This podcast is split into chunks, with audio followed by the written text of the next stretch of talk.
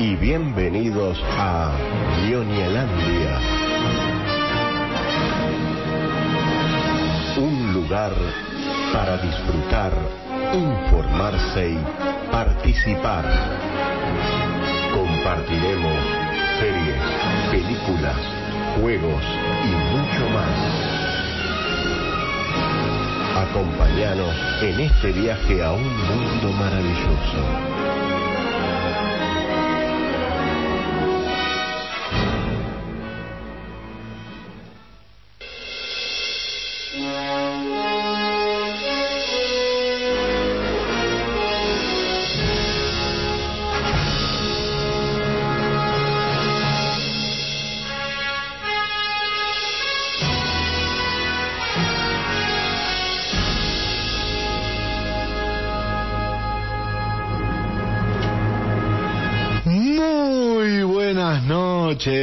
Ñoñes. Bienvenidos a una nueva edición de ñoñelandia. Hasta las 11 de la noche, 11 pasaditas, porque son las 9 y 10 puntuales como siempre nos entrega Meli y comenzamos este recorrido en el cual Vamos a introducirnos en este hermoso universo de la ñoñez, de las series, las películas, los libros, los dibujitos, las historietas, todo eso que tanto, tanto nos gusta, nos entretiene y disfrutamos. Mi nombre es Pablo Campolongo, hasta las 11 como les decía, voy a estar acompañándolos, pero no estoy solo, sí en el estudio, porque me dejó solo nuevamente. Parece que eh, la- las inclemencias climáticas no son lo único que la retienen en la lejana la Chacra 30, pero sí está en el StreamYard, o sea que quienes miren a través de YouTube van a poder verla, a ella, a la grande, a la genial Luciana Manes. Hola. ¿Cómo le va? ¿Cómo le va? Firme acá, o sea, a la distancia, pero firme, presente. Muy bien. Este, sí, desde estas gélidas tierras de Chacra, por favor. qué frío, qué frío en San Martín hoy. Este, pero bueno, contenta, contenta una vez más de estar otro miércoles acá compartiendo esto que nos gusta. Yo, no sé usted, pero yo no me voy a despojar de ninguna ropa hoy. Eh, voy a sacar toda mi ñoñez. Veo que está fresca ya. Nosotros ya acá está ya en remerita en la radio, que está lindo, Sí, sí, sí. con mi remera Este, de... Así que bueno, a ver, ah, no le veo, no le veo. A ver la remerita. La de acá, ¿cómo se llama? La de, Ah. de Dragon Ball Z. Sí, sí, sí, sí. Muy bien, muy bien, muy bien. Este, yo estoy bien tapadita, bien abrigadita, a tono con el día, con la estación. Así que, bueno, contenta, contenta de estar acá con un programón. Número 42. 42. Vamos. Seguimos con el resto del equipo. Per- perdón, no, pero si, si te agregamos un fondo negro, Lu, estás para hacer teatro negro, tipo teatro negro de Ay. Praga, y haces las manos mágicas. Este, ¿se Con las uñas de pintadas de negro. mágicas? Sí, sí. Ah, muy, muy bien, ahí no, no le veía las uñas. ¿Cómo andan? Acá te- ya tenemos todo. Tenemos el, el reporte meteorológico. Eh, pasa que no, no, acá aparece si llueve o no, con la virgencita, o con el delfín, o con, lo- o con las caracolas que ustedes tengan. Eh, y también la temperatura, porque si ves que se emponcha, que, que se agarra, se cierra la capita, es porque va a ser frío. Así que bueno, llegó el tan esperado frío. No fue tanto al principio porque estuvimos en, remerita, recién empezó a refrescar. En mi opinión, a partir de las 6 de la tarde. ¿Usted qué opina, señor, señor Julián? Ahí mira por dónde tiene el botón. por- Ahí está. Sí, no, es que estoy perdido entre tantas pantallas. Disculpame, pero yo tuve frío desde que me levanté hoy, este, estimado Mille. El- este, yo sé que vos estás acobachado ahí en ese, en ese cuartel general que levantaste Sí. en Almagro, este, pero estuvo complicado hoy en, en la ciudad de Buenos Aires. No hizo el frío que hace ahí en donde viven estos queridísimos compañeros, pero estuvo fresquito. Pero bueno, No acá sé, estamos. Salí un ratito, salí un ratito al mediodía a, a buscar una adquisición y creo que hacía más frío en mi casa que afuera, en la calle. Eso es un problema, ¿eh? Puede ser, puede ser. Y es Bueno, así como uno va estirando las cosas hasta que el señor conductor suelta el celular y el programa continúa. Yo está- los estoy dejando presentarse, que, que sigan charlando. Estoy arreglando cosas acá con el amigo Gusti de Pizza Bar. Estaba- estoy viendo a ver si hay Ah, alguna promo hoy. A ver qué, qué promo hay El hoy. frío no el, el frío no detiene el sabor con la gente. No, no, por supuesto. Como el frío no detiene el sabor y este, hasta las 11 se puede comer o, pedir o encargar eh, o ir a comer ahí a Pizza Bar, este, estaba preguntando qué promo había para, para contar. Eh, mm, Ah, y después de después de las 11 ya no se puede ir, pero se puede pedir un ratito más. No, no, ¿O hasta las 11. ¿Llegan siempre sobre la hora? Es sobre la hora, sí, sí, como siempre sobre la hora. Bien sobre el pucho como si, nunca, nunca con tiempo. Pero a las 11 sí. Bueno, tratemos de no ser tan tan mala gente de, de 10.59 hacer un pedido así los muchachos de la cocina se pueden ir a Claro, a claro, a claro. No, no, el pedido hasta las 10, 10 y media hacer el pedido, cosa de que puedan ir total, están acá a la vuelta, son dos cuadras. Dos cuadritas nada más.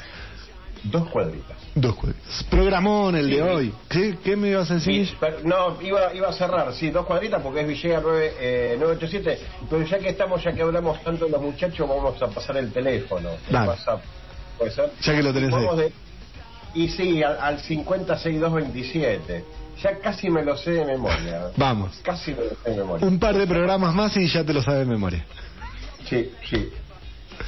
Hoy vamos a tirar una consigna en un ratito para charlar con ustedes, que se pueden comunicar con nosotros al... Espera que traigo el café con leche, 620063. Envían WhatsApp al 620063 y van a contestarnos la siguiente pregunta que se la voy a decir en un ratito, no ahora. Porque ahora vamos a adelantar el programa. Vamos a hablar de trailers. Unos trailers buenísimos. ¿Los viste, negro? ¿Te los terminaste de ver? No, los está terminando de ver. Luz, tú los viste. Hay dos que son de... Vamos todavía. Este, Guille. Claro, por supuesto. Bien. un montón de trailers para ver, para contarles, eh, un montón de noticias, algunas que les van a gustar a algunos, como por ejemplo que cancelaron Jupiter Legacy, pero te lo vamos a contar en Sí. un ratito. Era obvio, pero sí. Ahora, ahora. Vamos. que nos estuvieron escuchando. Yo que les había puesto fichas en la serie. Pero bueno. Vos solo, Pablo. Noticias. Hoy, hoy muchas series. Hoy vamos a hablar de muchas series. Porque vamos a hablar de Jupiter Legacy, de Ragnarok, que terminó la segunda temporada, de Lupin, que se estrenó finalmente. Me encantó el avance. Vamos a hablar también de eso. Eh, y un montón de noticias más al respecto de las series, eh, de ñoñicias y este, mucho para contarles. Yo ya creo que tendríamos que arrancar. ¿Vamos a tirar la consigna, Guille? Sí. Sí, una, una cosita, a, a ver si me la agarra en el vuelo. Cuando usted lo llama Juan Torren, ¿lo llama por la bahía de Pirata, por RARGB? Sí, ¿Cómo? no, yo por la bahía, la bahía de Por la pirata. bahía, gracias. Era eso, porque hoy estaba el segundo capítulo de Loki, que no lo pude ver, y ya mismo le voy a decir a Juan, Tor- a Juan Torrente que me lo, que me lo mande. Sí, sí, sí, en la bahía de la bahía de pirata. Me resulta más Bien. fácil la La bahía del pirata. Sí. bien, está bien. Estamos hablando de, de, de una... Uh, qué rico helado. de un amigo Bueno. Estamos hablando de un amigo, sí, un amigo que tenemos en común. en común. ¿Y cuál es la... ¿Cuál, ¿Cuál puede ser la consigna de hoy? Que ya estamos hablando de tantas series. Para mí tiene que ir por el lado de las series la, la consigna. Dígala, compañero. Sí, ¿sabes lo que es? Ya que entre nosotros en el, en el grupito que tenemos de WhatsApp decimos, che, vi tal serie, me gustó, véanla, o hay que ver esta otra, si opinamos.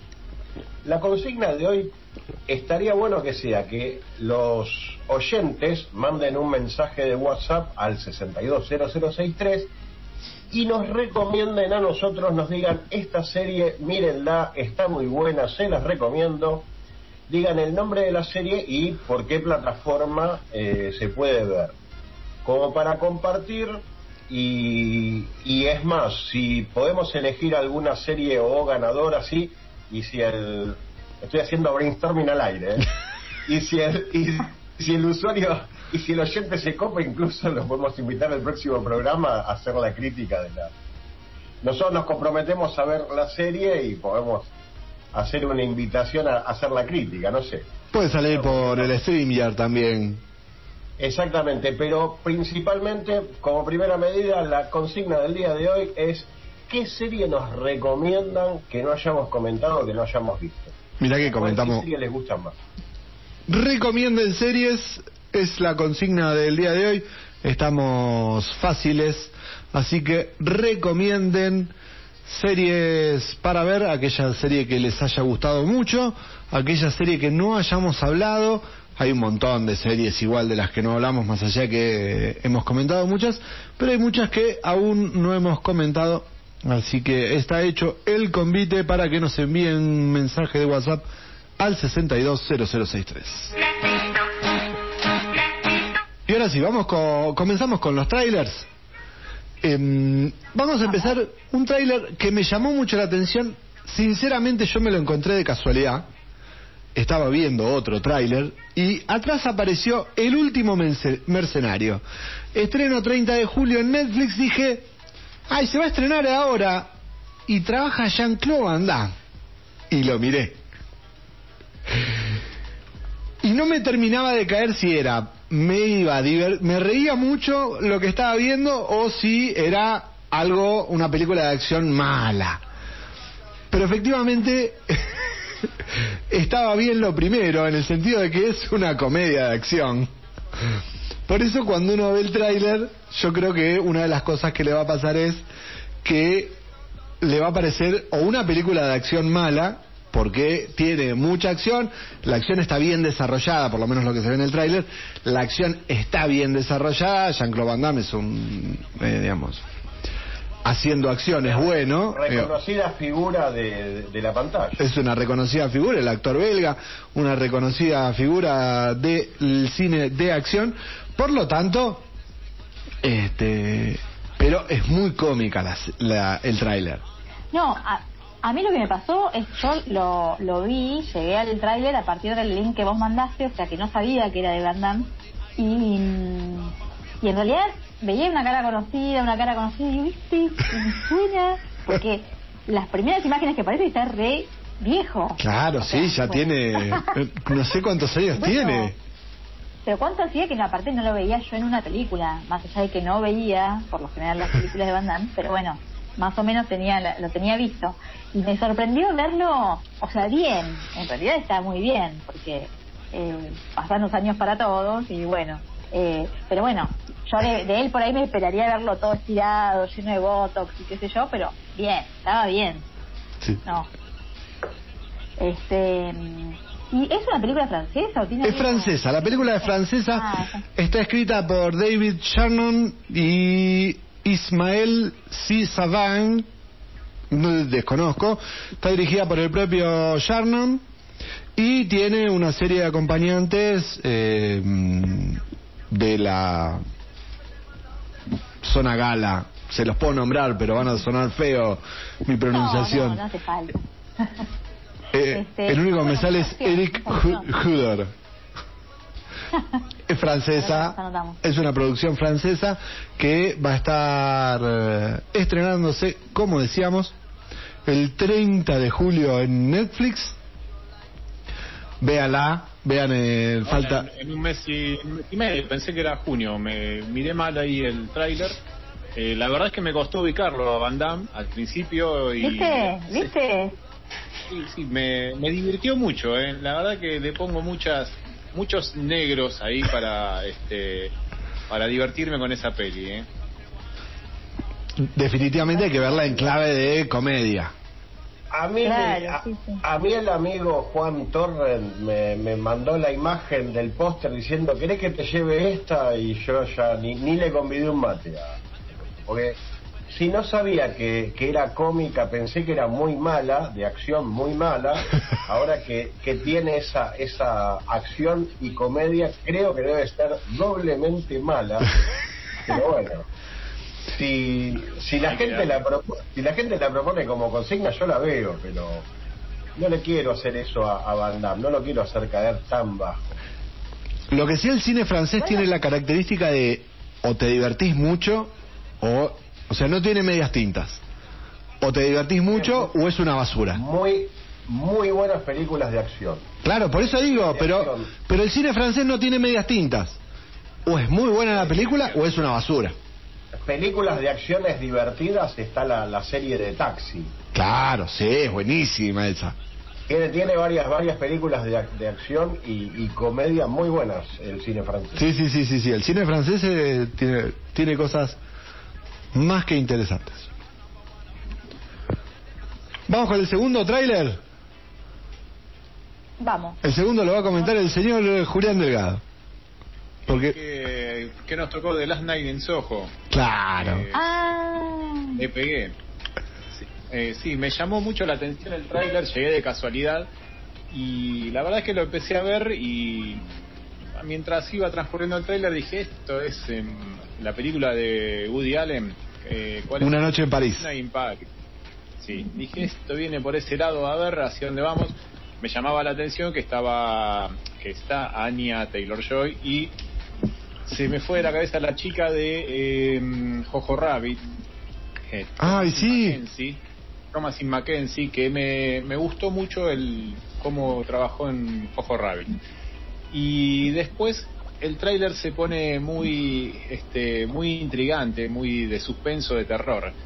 Eh, así que por eso lo, lo traje a- acá a la mesa para que lo comenten ustedes también y bueno, me den su, su opinión y a ver si le damos alguna chance en, para cuando salga, que está prometida ahora para este, para este año, en algún momento de este año. Me perdí la fecha. En teoría, el 21 de octubre estaría saliendo.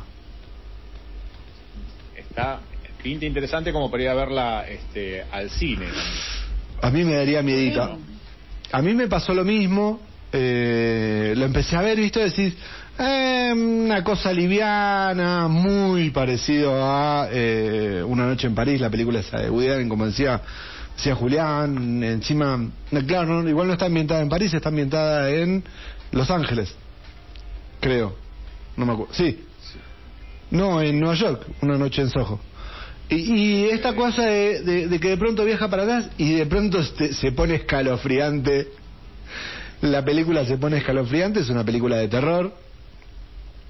Este, para, para los que... Me gustó mucho ese juego de, de las actrices. Cómo, Sí. este, por un lado, este, cómo se. eh, Cómo es el, el reflejo de una en la otra, ¿no? Diana Rigg, ¿no es? La de... Mm, La actriz. Perdón. La, la actriz que vos me decías. Thomasin Mackenzie es la, la chica que la protagonista y la que la otra es Anya Taylor Joy, Eso. que es el sería como su alter ego, ¿no? Este está muy bueno, muy bueno el juego ese que, que logró Edward Wright en, en esta peli. Muy interesante, muy interesante, muy recomendable. Para los que por ahí no les gusta mucho el terror, la película, este, yo creería que va a ir bien porque te introduce, por lo menos lo que plantea el tráiler, un tráiler muy, muy bien desarrollado en el sentido que no está hecho, o sea, no tiene diálogo el tráiler. No tiene diálogo, es todo con música y ese juego entre la música y las imágenes te va llevando de a poco a que lo empezás a ver y te empezás a sorprender y terminas asustándote. Y además hay esas frases, aparecen esas frases sugerentes, eh, hablando del pasado, como que el pasado te invita, digamos, y, eso es lo que te permite, bueno, un poco también como, como cerrar esos dos planos que te está mostrando y que vos no sabes si es un plano, no sé, de ensoñación o de, o de delirio o de qué cosa, y después, bueno, vos te das cuenta que es un- como una, una invitación al pasado, ¿no? Como que hay dos planos temporales que se cruzan ahí. Tal cual, Eh, sí. Ese juego es muy, es muy, es muy bueno. Eh, Mm. Y es un director que tiene, al, al menos a mí, este, varias películas en su haber que, que me han entretenido mucho, como este, Hot Fuzz, que acá se tradujo como Super Policías, Scott Pilgrim versus El Mundo, eh, Ant-Man, la primera de Ant-Man, y Baby Driver, que son películas que me han entretenido mucho. Así que le pongo una ficha a, este, a The Last Night in Soho. Lo veo Sí, muy callado Guille, me da un poco de terror. Este, pero bueno, ya nos ya nos dirá él qué le parece. Perdón, me, ¿O no? me pierdo entre, entre tantas ventanas. Estoy compartiendo en, en YouTube el coso y le pifié, le di un enter y me olvidé de poner el link. Este, mm, ahí estamos. Eh, ya estamos. Estoy compartiendo en Facebook el enlace de YouTube para los que quieran ver y escu- para los que quieran escuchar y ver también el programa. Eh, sí, espectacular Scott Pilgrim versus The World. Qué buena película, buena qué buena película. Vos sabés que otra que nombraste es Jojo Rabbit, me la recomendaron mucho, muchas veces y todavía no la vi. Dicen que es una excelente película. Es muy A bueno. mí mucho no me gustó. Yo vengo acá a bajarle el pulgar a Jojo Rabbit. Mm. Ah, bien, bien. Es el Muy primer bien. pulgar para abajo, está bien, ¿eh? Así se tira la leña al, al fuego y hay que darle, está bien. Pero sí, Scott Pilgrim versus el mundo es muy buena, muy buena. Ahí están hechos los convites de estos trailers que estuvimos viendo y compartiendo. El último mercenario, Netflix 30 de julio, Last Night in Soho, el 21 de octubre en cines. Estaremos ahí viendo esos estrenos. Nos vamos a ir a una pausa, ¿les parece? Hacemos un pequeño corte comercial. Recuerden que pueden enviar mensaje al 620063 y recomendarnos series eh, que no hayamos visto, que no hayamos comentado.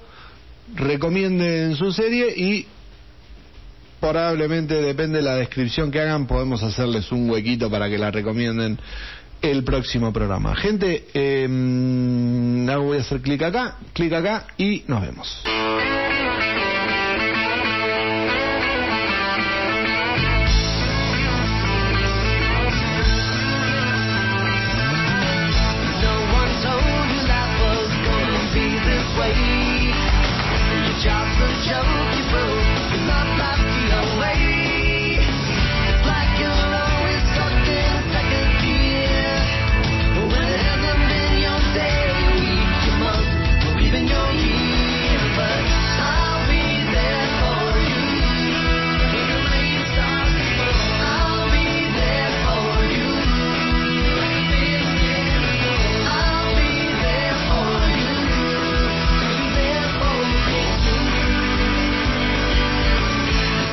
Continuamos en Ñoñelandia, continuamos por el aire de la fan, estamos y también por YouTube, estamos aquí hasta las 11 de la noche acompañándolos con mucha información, con mucha con mucho frío, un grado, dice, ¿dónde está el?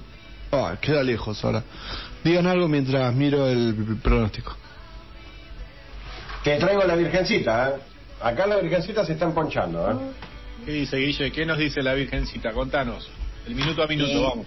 Está cada vez más azulada, pero yo calculo que por el frío. Sus labios se están palideciendo, me parece que eh, va a necesitar de ayuda. Eso es eh, una sensación térmica muy baja, que será de bajo cero. Menos 145 Fahrenheit, calculo yo. blau, Sí, hermano. así a ojo. Según la estación meteorológica, hace 4 grados en San Martín de los Andes. Menos 145 Fahrenheit. Está bien. Exactamente, exactamente.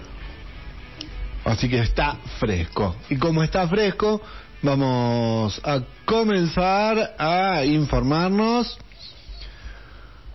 Ay, un final anunciado. Parece la crónica de un final anunciado. Jupiter Legacy fue cancelada por Netflix. No a haber segunda temporada. Y encima quedó trunca porque quedó ahí. Pero, como la historia está buena, o por lo menos la idea de la historia está buena, parece que no estuvo bien del todo llevada adelante, va a haber un spin-off acerca de los supervillanos que tiene la serie. Parece que eh, le dieron luz verde a Super Crooks, que va a ser un spin-off que va a estar situado en Mila World, que es este, la ciudad donde se lleva adelante la serie de Jupiter Legacy. Así que vamos, incluso, No, No ¿cómo? funcionaron los, no funcionaron los superhéroes acá en esta, el drama de superhéroes, entonces vamos con este vi- supervillanos divertidos, con onda. Eso es lo que, lo que estoy leyendo de sus palabras, estimado compañero. Es que lo que pasó un poco fue eso. La serie, los superhéroes tenían mucho trauma, tenían mucho problema, porque eh, se mostraba esa cosa muy humana de ellos y esa tanta problemática parece que no gustó. Y los personajes de los villanos, nada, eran más entretenidos y iban un poco más a la acción. Así que es muy probable que vayan por ese lado. Tal cual. Sí, sí, eso es hacia donde apuntan, porque quieren competir, eh, Netflix, la N, la N roja quiere competir con Amazon y, y The Voice, ¿no? Que pues, le pasó el trapo por mucho, y bueno, descartemos ya, dejemos de lado a, a Disney con Marvel. Eh, se dice también, o leí por ahí en realidad, que hubo también eh, problemas por el tema de la guita que se gastaba en, en la producción de, de Jupiter Legacy, que superó por amplio, por largo, eh, lo que estaba presupuestado para cada episodio, lo cual hizo que también la serie eh, corriera este destino. Porque si vas a poner tanta guita para hacer una, una cosa de drama que prácticamente te da cosa, te da ganas de cortarte la- las venas con una cucharita de, de la heladería que de la cual estás eh, tenés el helado ahí por favor haceme algo más copado no Ah, era una serie de, de drama. Pensé que era pensé que era de comedia como la, co- la película de Van Damme. Y- Porque, porque es malísima. ¿Se gastaron plata para hacer eso o se gastaron plata en las demandas que se comieron por, por hacer algo tan malo? Lo bueno, señores, es que ya lo anunciamos, ya lo avisamos acá. La gente si lo quiso ver, bueno, pero nosotros lo avisamos.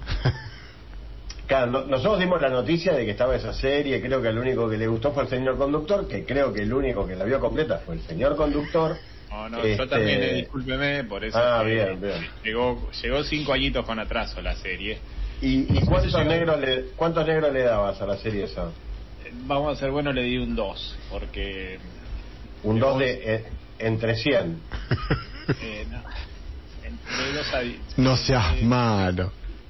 entre 5 no no voy a ser tan áspero porque Ah, bueno. eh, sé yo. Me quedé con las ganas de ver la segunda temporada y ver a dónde nos llevaba todo el dramón este en el cual estábamos sumergidos, que, no, que nos fumamos. Y La segunda temporada prometía, la segunda temporada prometía que iba a haber, a- podía, Que se iba, que se iba a afeitar, bañar y cortar el pelo el, el superhéroe. claro. No, no había manera, no había manera. Parece que para la gente de Netflix tampoco había manera, así que le dijeron de baja abruptamente. Pero ya, ya deben haber tenido en- por contrato la, este, los spin-off. Porque es. ¿Dónde se ve? Ahora es una nueva que dan de baja una serie porque es malísima, pero arranca con los spin-off de la serie. Sí. sí, sí, porque Es, un- es un vicio lamentable el del spin-off. ¿eh? sí, y es que Netflix compró todo este mundo, esta productora Miller World, que es después donde se desarrolla toda la acción, y la intención era, bueno, que este sea uno de los caballitos de batalla y después ir sumando los spin-offs. Pero L- La intención de Netflix era abordar el mundo de superhéroes a través de, de este paquete, de este universo. La competencia era, Disney tiene a Marvel, HBO tiene a DC, Amazon tiene a The Voice, que, o- y que le sumó Invencible, Invincible, y Netflix, que le falta la pata de este, superhéroes, la iba a meter con esto. Lu. Claro. eh, no, sí. tengo que meter un- tengo que meter un bocadillo sobre Uy, Invincible porque la terminé. La terminé. ¿Se acuerda que terminó algo de lo que hablamos hace un par de programas? Yo vengo atrás, yo vengo atrás, pero bueno. no, tengo que decir que es buenísima, buenísima Invincible. Es por ahí, hay que decirle a esta gente. Amazon, Aliviado. Uy, qué bueno ese helado. Muy bien, Ay, Sofía. más helado. Gente, tengan piedad de los que estamos acá y no hay heladerías alrededor. Amazon, definitivamente Amazon sí está haciendo bien las cosas con los superhéroes. Tanto Claro. lo que es el live action con The Voice como este con Invincible que tiene, Es digamos, bueno. Es cierto que también es otro público el de Claro. eh, el de los superhéroes que está planteando Amazon, porque no es un bu- no es un no son superhéroes para no es ATP. Claro, bueno, pero para ATP tenemos a Marvel que nos resuelve todo Claro. con su universo que tanto nos gusta. Bueno, de hecho, eh, me- a mí me daba la impresión de que Netflix quería competir más con DC y las viejas historias de DC en la cual se presentaba al, héroe o al superhéroe más conflictuado eh, internamente, ¿no? Con todo su, su trauma, de bueno, las cosas que trae encima. Y la verdad es que hasta DC dio un, este, un vuelco en ese sentido que quedaron muy solos desde, desde mi punto de vista. Y como dijo Pablín, bueno, vamos a por los eh, supervillanos que son más directos y más entretenidos. Eso es lo que, lo que busca Netflix. Bien. Ahora vamos a continuar con series, pero esta sí funciona. Esta sí funciona, digo, funciona porque vamos por la segunda temporada. Lo que sí no, no viese el anuncio de la tercera. Negro. Todavía no hay anuncio. No hay anuncio de la tercera. Me parece raro que no haya anuncio de la tercera. Y esto también viene de la mano de la Madre Europa, porque estamos hablando de Ragnarok, serie que ya anunciamos, ¿sí? Recordemos que anunciamos que se venía la segunda temporada, segunda temporada que se estrenó el 27 de mayo, ¿sí? Hace poquito, hace días nada más. Pues hoy, hoy cuando estaba terminando de preparar los datos digo, pero yo esto ya lo sé, ya lo agarré, en algún archivo lo tengo que tener, porque el 27 de mayo nosotros anunciamos que se iba a estrenar la segunda temporada, segunda temporada que como hace Netflix, te tira el paquete entero, por lo tanto, en una semana nos la terminamos. Y como la semana pasada estuvo muy cargada, la, estamos comentando hoy porque estaba para comentar la, semana pasada. Terminó la segunda temporada de Ragnarok. Recordamos Ragnarok, serie eh, noruega, ambientada en el pueblo Edda, un pueblo ficticio, en el cual se está dando el Ragnarok, que es, según la mitología mm, escandinava, eh, sí, escandinava. Eh, bien, nórdica. Na- eso, quería decir nórdica. La mitología nórdica es el apocalipsis, pero el apocalipsis no que se puede tomar como el resurgimiento o el renacimiento, en el, en el cual eh, Thor, el dios del trueno, junto con Odín, su padre, y otros eh, dioses pelean contra los gigantes y se da esa gran lucha. Ese Ragnarok se está dando en ese pueblo y este pero no se da abiertamente. No estoy spoileando nada todavía. Este pero muy por abajo se empieza a dar porque en este pueblo en la primera temporada llega un chico adolescente el cual una vieja lo toca y de pronto es como que le pasa la esencia de Thor y empieza esta conflictividad de el adolescente creyéndose un dios podemos leer que por lo bajo hay todo una un análisis de lo que puede llegar a ser lo que le sucede a- al adolescente con esta cuestión de creerse o pensarse un dios pero en este caso él es.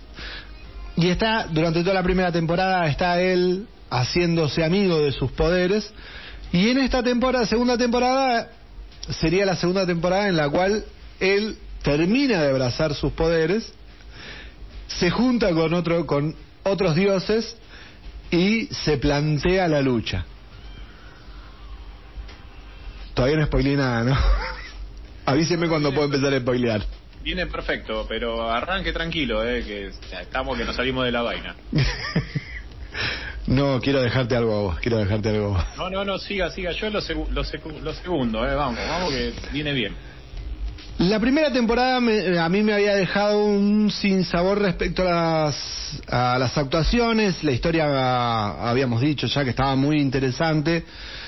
La producción está muy bien, pro- está prolijamente llevada, pero esta cuestión de el cine europeo que es un poco más lento y algunas actuaciones que dejan algo que desear, podrían ser mejores. En especial el protagonista, que es más duro, Thor. Pero Difícil ¿eh? es difícil, es difícil.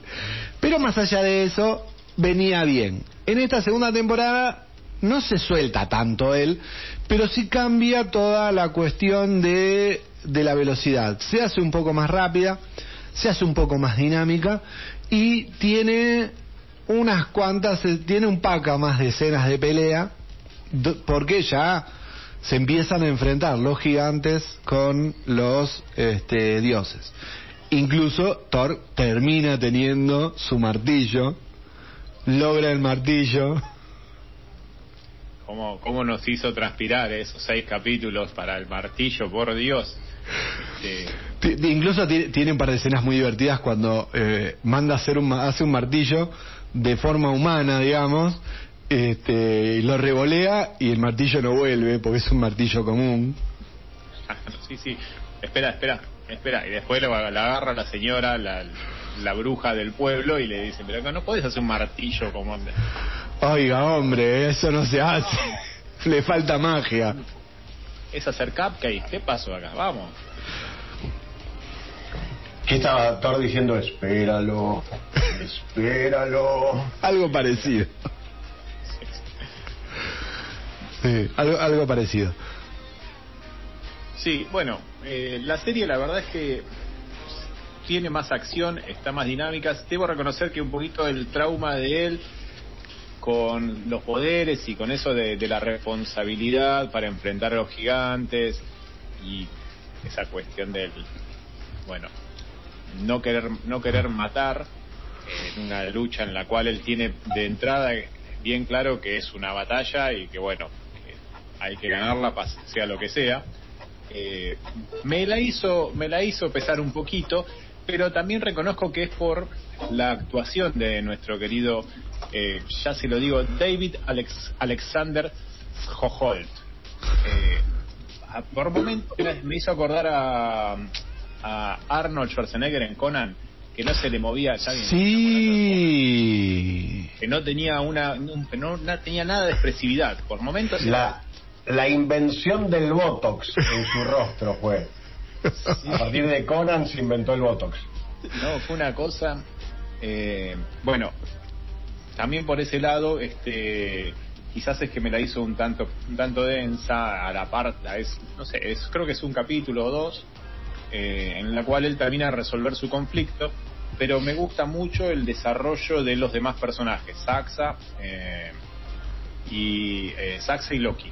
Me encantan. Loki sobre todo es un fenómeno. Que hace de Loki, Loki el hermano eh, sería Loritz y después bueno toda esta cuestión de que tienen los eh, los países nórdicos de estar centrados ya corriéndome un poco de la serie yendo a lo que es el, lo que plantea las, eh, el tema de la serie de lo que es la lucha contra el cambio climático eh, está muy interesante está muy bien desarrollada y no la dejan de lado en ningún momento. Siempre es, bueno, vamos a por esto, porque no queremos que eh, la- en nuestro lugar deje, deje de existir, se joda.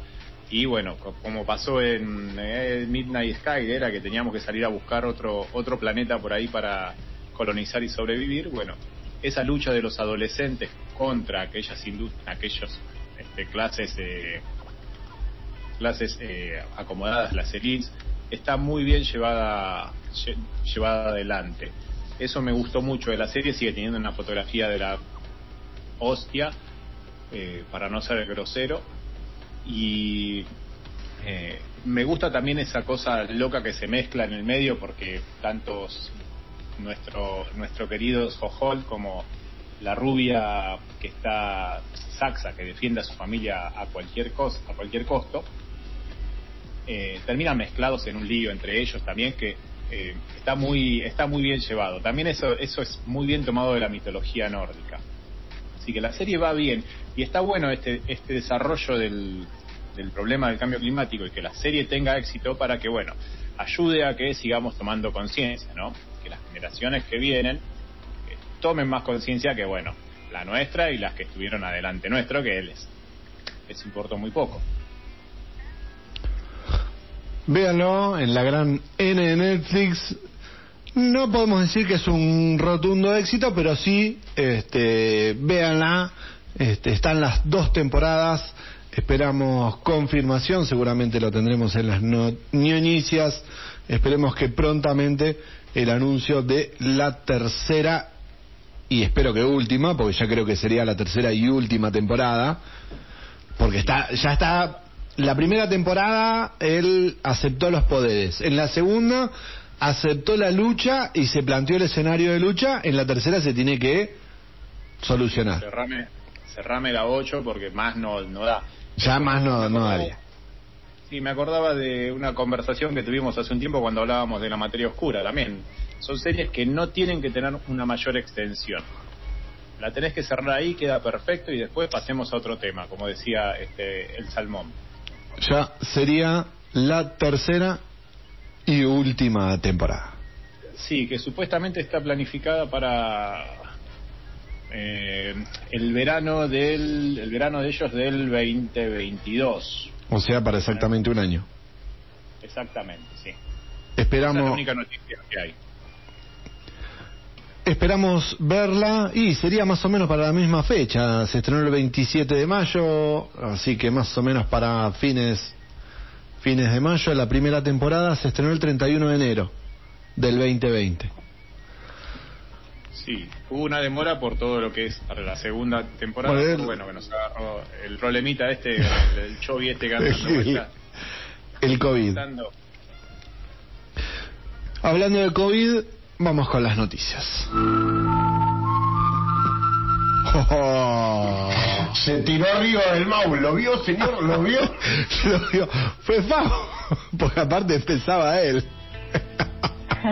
empezaba él. Tuvo mal elegida la noticia. Yo directamente me, me entregué al fracaso, ni, ni cambié la, la pestaña, nada. Veía que Lu tenía el micrófono desactivado hace rato y dije, estaba esperando algún ruido o algo, y dije las noticias, bueno. Yo me quedé viendo, disfrutando. Bueno, ¿quién va primero entonces? Eh, Voy yo, voy yo, es que me, me quedé enganchado en la, en, la, en la charla acá entre primero en, los- en el mar de spoiler que hicieron. Sí, sí, a ver. Amigos, Ant-Man and the Wasp, Quantumania anticipa su rodaje. Ya perdimos la cuenta de la cantidad de series y películas de Marvel Studios actualmente en desarrollo, pero esta semana tenemos que sumar una más. Vamos, ya era hora. Paul Rudd confirmó que está en Londres listo para comenzar el rodaje de Ant-Man and the Wasp. Eh, Evangeline, Evangeline Lilly, por su lado, compartió su nuevo look en Instagram y anticipó que está entrenando para la secuela. Ant-Man and the Wasp, Quantumania, busca estrenarse el 17 de febrero, me estás matando, del 2023. ¡Wow! Y le empiezan a filmar ahora. Falta un trecho. Voy a tener que ver de vuelta las otras dos. La nueva serie de superhéroes que vas a ver en un spin-off de Rick y Morty. Los creadores de Rick y Morty, Dan Harmon y Justin Roland, producirán esta nueva serie junto a Erika Rosbe, Sara Carbinier. The Vindicator se centrará en, esta, en este peculiar grupo de superhéroes que es una especie de Liga de la Justicia, pero den- de- dentro de este absurdo y caótico universo, a quienes conocimos en el episodio de la temporada 3 de Ricky Morty. Según el anuncio oficial de Adult Swing, Supernova, Vance Maximus, Alan Rails, Crocubot y Noob Noob regresarán en esta serie para combatir el crimen, detener genocidios y tener aventuras sin Ricky Morty. Esta serie, al igual que otros spin-off animados de otras propiedades de Adult Swim, incluyendo Aqua Teen, Hunger Force y Robot Chicken, constarán de entre 8 y 10 episodios, al menos en un principio. Bien, yo tengo el agrado de anunciarles que Marvel Studios transformará al soldado del invierno en otro héroe. El personaje de Bucky Barnes, interpretado por Sebastián Stan, ha estado en Marvel Studios desde Capitán América el primer Vengador del 2011. Allí, científicos de Hydra y la Unión Soviética experimentan con él y lo convierten en el soldado del invierno. Después de ayudar a Falcon a convertirse en el nuevo Capitán América, Bucky Barnes deberá hacer lo mismo y dejará atrás al soldado del invierno y adquirirá, adquirirá una nueva identidad. En la película Capitán América 4 se convertirá en Lobo Blanco. En su estancia en Wakanda, los lugareños lo han conocido como Lobo Blanco, así que decidirá adoptar esa identidad y así dejar todo su pasado atrás y concentrarse en su brillante futuro como héroe. Y sí, hay que darle una vueltita. Pero no seas más. No se aguantó, ¿eh? No, se No. aguantó. Pero pero puede, él puede, él tiene, tiene potencial, pero no era eh, por ese lugar donde lo vimos en este intento de, de Falcon. El problema es la serie. Tiene potencial. Yo yo le pongo le pongo fichas a esta vuelta al Lobo Blanco, a ver qué pasa. Bien, vamos que le puso fichas. Yo le tenía bastantes fichas. Recuerden que pueden recomendarnos series, pueden recomendarnos series, lo pueden hacer al WhatsApp de la radio 620063. Perdón, perdón. Ah, eh, me colgué. Usted, señor conductor, es demasiado bueno. Si tuviera el arca de Campolongo, dejaría entrar a todos los animales, porque le pone ficha a toda la serie. Sí, le gusta todo a Campolongo. Sí. Poco filtro, poco Yo, filtro. Pochoclo y... Bueno, si No, quisieran, no, pochocleros somos todos, pero vos es Sí. como si quisieran recomendar una buena serie que no sean las que apoya el señor conductor, lo podrían hacer como consigna de hoy, como bien él dijo, al 620063. ¿Cuánto paladar negro hay en este grupo? Hay eh? muchas esas, son muy paladar negro. Que le falta barro. Qué exigente que se pusieron. Bien, vamos a ir a la pastillita que grabaron nuestros compañeros Julián y el Colorado Barleta desde La Plata y Buenos Aires, que está punteadita, así que eh, haga los honores de presentarla, señor Delgado. Bueno, eh, le agradezco por el pie, compañero Campolongo. Eh, amigos, con el señor Bruno Barleta, esta vez les traemos la banda sonora de la peli Condor Crux del año 2000, en la cual tiene eh, una, unas, unos temas bastante eclécticos de bandas eh, que han comenzado a mezclarse por fines de los 90 con, para nuestro agrado. Así que esperemos que disfruten la pastilla y después de cosa nos putean. Chao.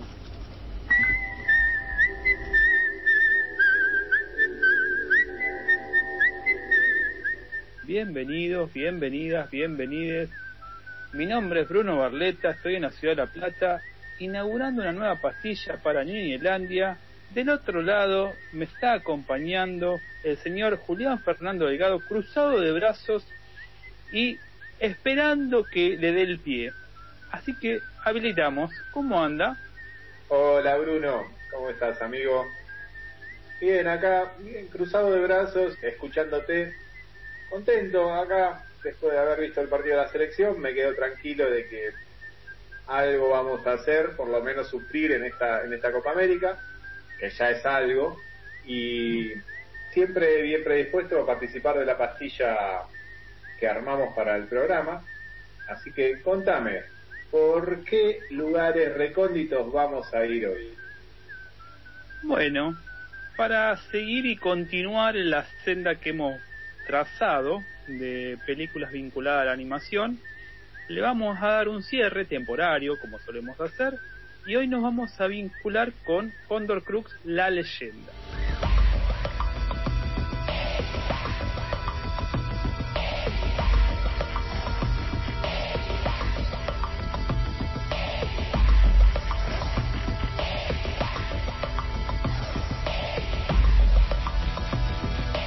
Dirigida por Juan Pablo Buscarini, Swan Gletzer y Pablo Holset.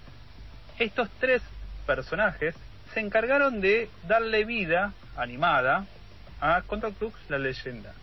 Una película que no fue bien recibida por la crítica, pero bueno, no es lo que nos interesa en este momento, sino más bien los cruces musicales que propone como banda de sonido.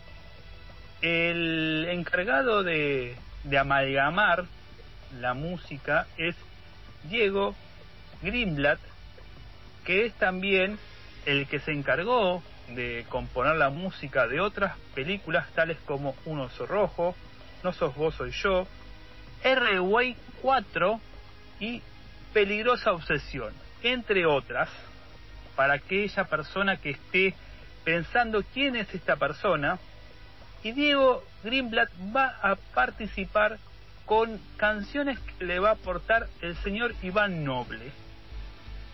A Iván Noble quizá lo tenga por una banda llamada Los Caballeros de la Quema. También van a participar otros artistas, pero vamos a darle pie a nuestro amigo a ver si algo de todos estos personajes le suenan.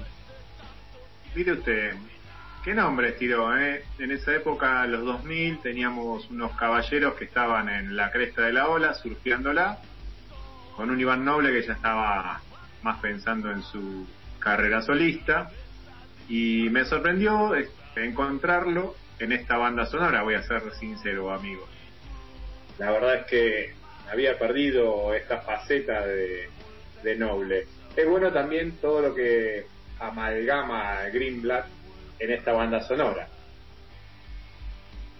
Sí, porque Greenblatt va a hacer lo mismo que pasó cuando, cuando hablábamos un poco de Mercano y del rol de Roberta, que es la que se había encargado de componer la música, de hacer el menjunje de la ensalada.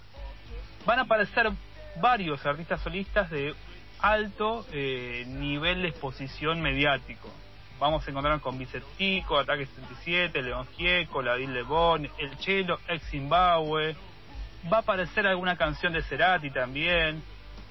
Todos ellos van a ir contribuyendo. No van a ser canciones que quizás aparezcan en la trama de la película y la música incidental va a estar más a cargo de Greenblatt con las letras de Van Noble. Pero sí va a ser un caballito de batalla para vender la película.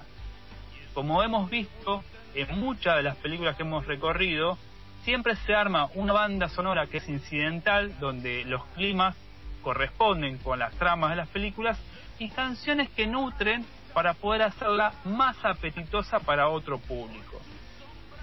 Bien entrados los 2000, esta película lo que nos plantea también es una suerte de futurismo y entonces esta cruza que nos vamos a encontrar a, a poder apreciar diferentes versatilidades de los músicos.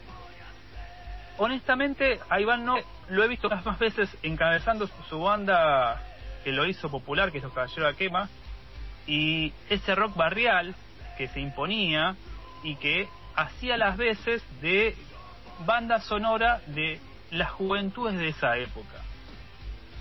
También Ataque 77, pero se ayornaba y se traía, por ejemplo, a un tal León Gieco haciendo una versión muy bonita. O David Lebón también, que hemos hablado del mismo en otro momento. Me parece interesante acercarnos a Condor Crux, la leyenda. Yo honestamente la, la, la frase la leyenda no la tenía incorporada, la tenía como Condor Crux nada más, el Cóndor del Sur. Pero bueno, bien vale encontrarnos con esta banda sonora. Las canciones que, que nos propone de Greenblatt son interesantes porque tienen que ver con una tónica de una suerte de futurismo que nos invita a pasear por el espacio y esas batallas épicas que nos va a proponer la película. El resto de los artistas colaboran con canciones que luego van a explotar en el repertorio de lo que es la banda sonora. Hay un disco, hay un CD dando vuelta que es de Condo Cruz. Si usted es un nostálgico, una nostálgica, lo puede intentar bucear y buscar en las plataformas que existan. Y cada grupo ha intentado hacer de ellos, de sus canciones, un simple que ha aparecido como una rareza. La canción de Vicentico está muy bien, la del Chelo Delgado también, porque justamente muestran su eclecticismo y surfea un poco la banda sonora por ese eclecticismo musical. Me parece que lo interesante acá está en, en la convivencia de estos dos universos. Esta película tuvo más prensa que Mercano el Marciano, pero tuvo peores críticas que Mercano. Mercano me parece que resolvió mejor mucho de la trama y Condo Club se quedó un poco a mitad de camino de la propuesta, si bien era interesante lo que nos proponían desde lo audiovisual y desde la trama, pero no lograron plasmarla del todo en los personajes. Yo haría varias salvedades, pero me interesa más que nada proponerle a la oyentada que se surfee y se intrometa un poco en la banda de sonido. Los artistas los conoces, así que no te estoy haciendo descubrir nada nuevo. Ya a tus entradas canas le sumás que todos estos artistas los has visto muchas veces en vivo también. Sí, amigo, cómo no. eh. He visto a los Caballeros varias veces, Ataque, he visto a los Cadillacs con Vicentico ahí en- en- de Frontman y estaba pensando en los temas que componen la, la banda sonora y me impactó mucho el blues eh, de Buenos Aires de Levo. Es muy furioso, es- eh, tiene una, una polenta que le sumó mucho a la película eh, si bien después fue muy castigada porque la trama no fue bien resuelta, como vos decís, y con, porque se la vendió como la primera película de animación 3D llevada adelante por la filmografía argentina, eh, la verdad es que la banda sonora surfea muy bien todos estos años y se la puede escuchar y disfrutar mucho porque tiene temas muy interesantes. Hay una versión de Vicentico, creo que es Llegando a la Montaña también, que es haciendo un folclore.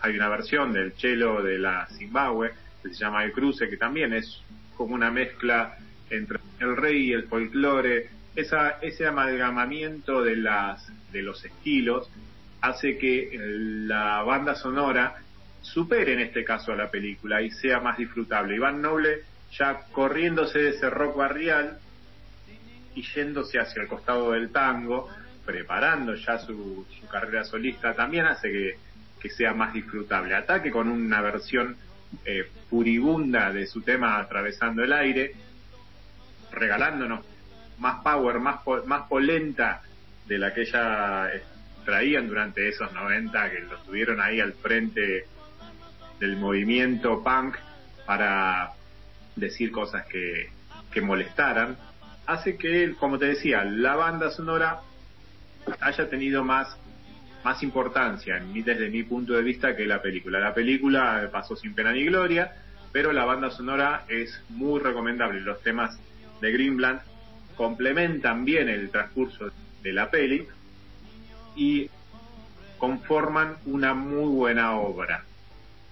Sí, yo le tomo una cita a esta película que es de una película que está ambientada también en, en un futuro que aparecen personajes como Lou Reed Iggy Pop que en un universo también distópico donde eh, las ratas son las que han, su- han logrado sobrevivir y se busca una voz. Si alguien bucea y busca esa animación, le puedo asegurar que Condor Crux está a esa altura pero la banda de sonido tiene la misma potencia. Tiene una banda de sonido muy importante y la película queda un poco de- en segundo lugar. ¿A qué voy con esto? Que muchas veces nos pasa con películas que las bandas sonoras tienen mejor transcurrir en el tiempo y han envejecido mejor que otras películas. Me parece que lo que vos bien decías, que el eclecticismo es lo que va a guiar, que la, la fusión de folclore, la fusión, la aparición de un reggae, o un pop furioso como el de Ataque, no creo que sea un tema clásico de pan rock que ellos nos regalaban Ramonero, sino más bien está vinculado a, una sonidad de, power pop, como se le, se le puede denominar. Y León siempre hace un aporte. Creo que coincido con lo que veníamos planteando, que Greenblatt logra hacer esa amalgama y Iván Noble juega muy bien y se siente muy cómodo con su voz. Se lucen cada uno y hacen que la banda de sonido esté buena. Honestamente sería difícil que la oyentada de hoy, si va a esta película, eh, se encuentre cómoda con esta animación, producto que es una animación que ha envejecido de una forma precaria, porque no tiene esos 3D que le estallarían en la cabeza a cualquiera. Pero sí va a encontrar con una curiosidad y quizá la, la banda de sonido es una forma de acercarse. Me parece que hecho el convite, nos vamos despidiendo de los animes y veremos por dónde seguimos. En los caminos, atravesando el aire, seguiremos. Quizá también es una buena forma.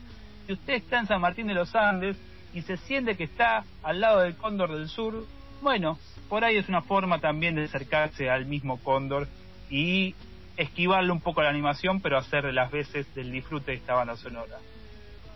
Desde mi parte, me parece que ya hemos logrado saciar un poco la curiosidad de esta, esta película y seguiremos por otros caminos. Genial, Bruno, ha sido un placer. Muchas gracias por dejarme participar de la pastilla. Y nos estamos viendo la semana que viene. Un gran abrazo, amigo Colorado. Cuídese.